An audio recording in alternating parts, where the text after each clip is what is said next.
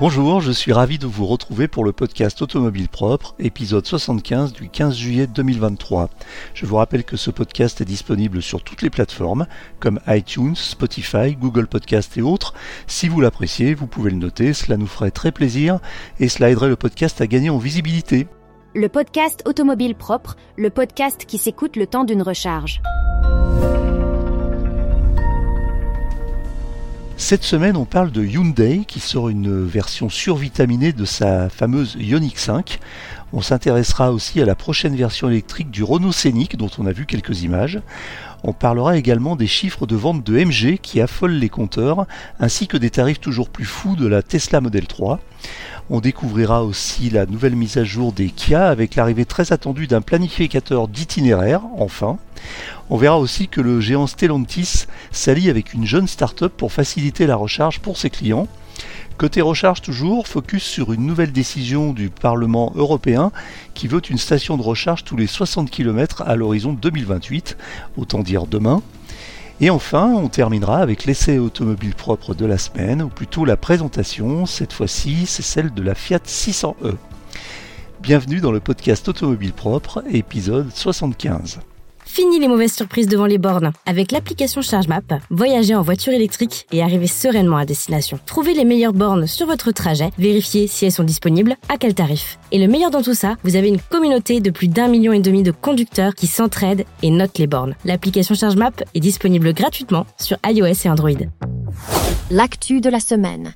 La Hyundai Ioniq 5N, première sportive électrique de Hyundai, a été officiellement présentée au Festival of Speed de Goodwood au Royaume-Uni ce week-end. Issue de département sportif N, cette voiture électrique ne fait pas dans la demi-mesure, avec une puissance totale de 609 chevaux et la fonction boost qui permet d'atteindre jusqu'à 650 chevaux pendant un court instant. La Ioniq 5N est équipée de deux moteurs, un à l'avant et un à l'arrière. Elle peut atteindre une vitesse maximale de 260 km/h et surtout accélérer de 0 à 100 en seulement 3 secondes 4. On sait que la référence aujourd'hui est la Tesla Model 3 Performance euh, dans cette catégorie de voiture avec une accélération de 0 à 100 en 3 secondes 3, donc on est vraiment dans les mêmes, dans les mêmes registres.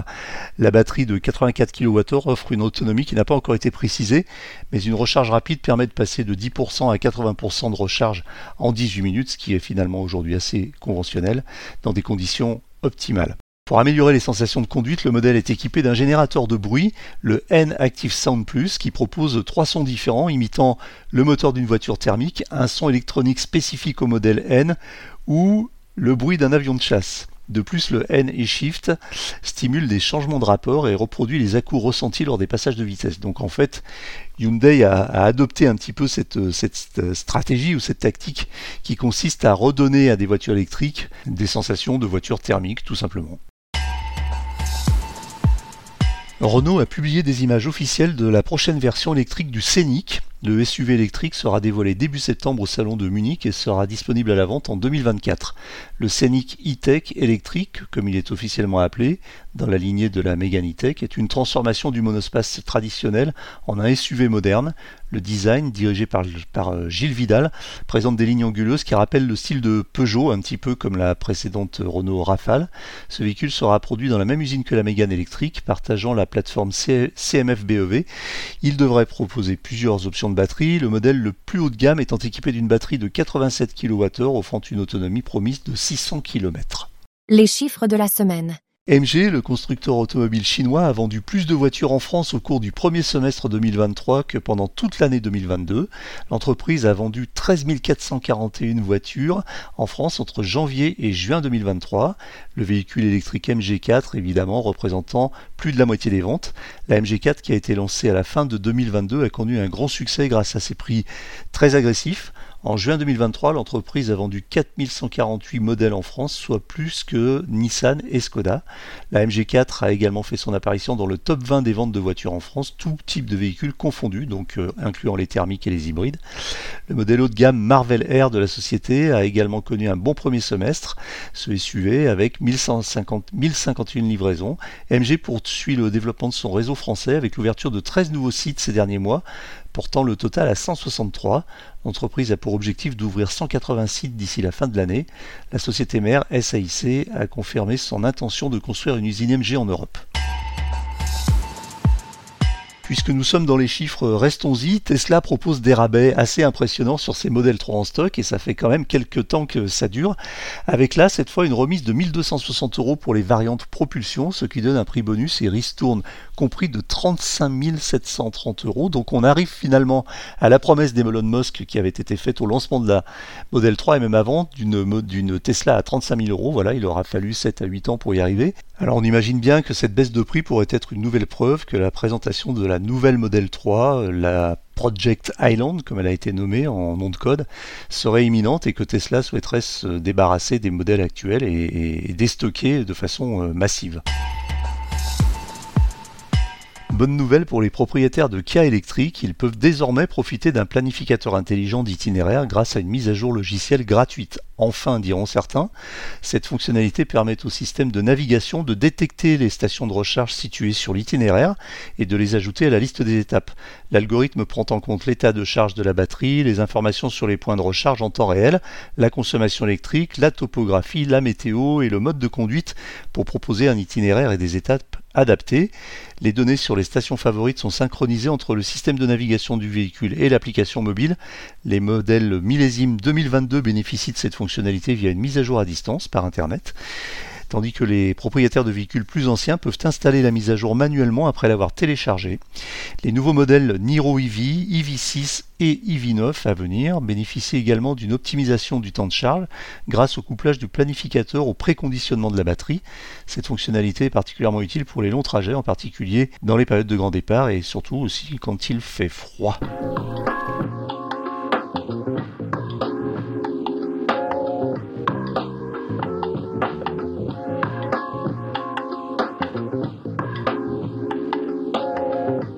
Les nouvelles de la recharge. Stellantis s'associe à Electra pour faciliter la recharge à ses clients. Cette coopération permettra une recharge simple à travers le réseau de la jeune start-up française Electra, qui compte aujourd'hui plus de 400 points de charge déjà en France.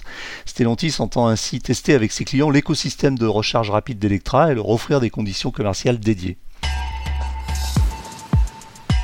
Le Parlement européen a adopté un texte visant à améliorer les infrastructures de recharge pour les véhicules électriques sur le territoire européen.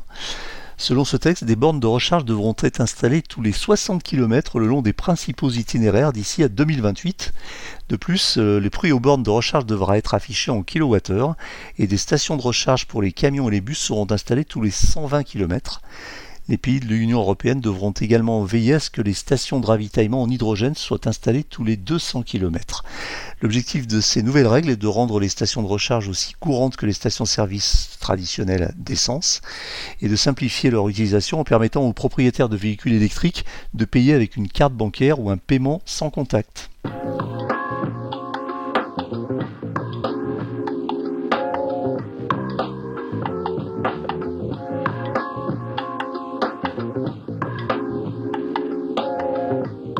L'essai de la semaine. Fiat a dévoilé cette semaine la nouvelle Fiat 600e, revival électrique de la célèbre 600 des années 50. La Fiat 600e se montre un peu plus compacte que la 500X thermique. Dans les faits, elle partage sa plateforme et ses technologies avec la Jeep Avenger. On y retrouve donc le moteur de 156 chevaux qui est exactement le même et la batterie de 50 kWh de capacité brute, offrant environ 400 km d'autonomie.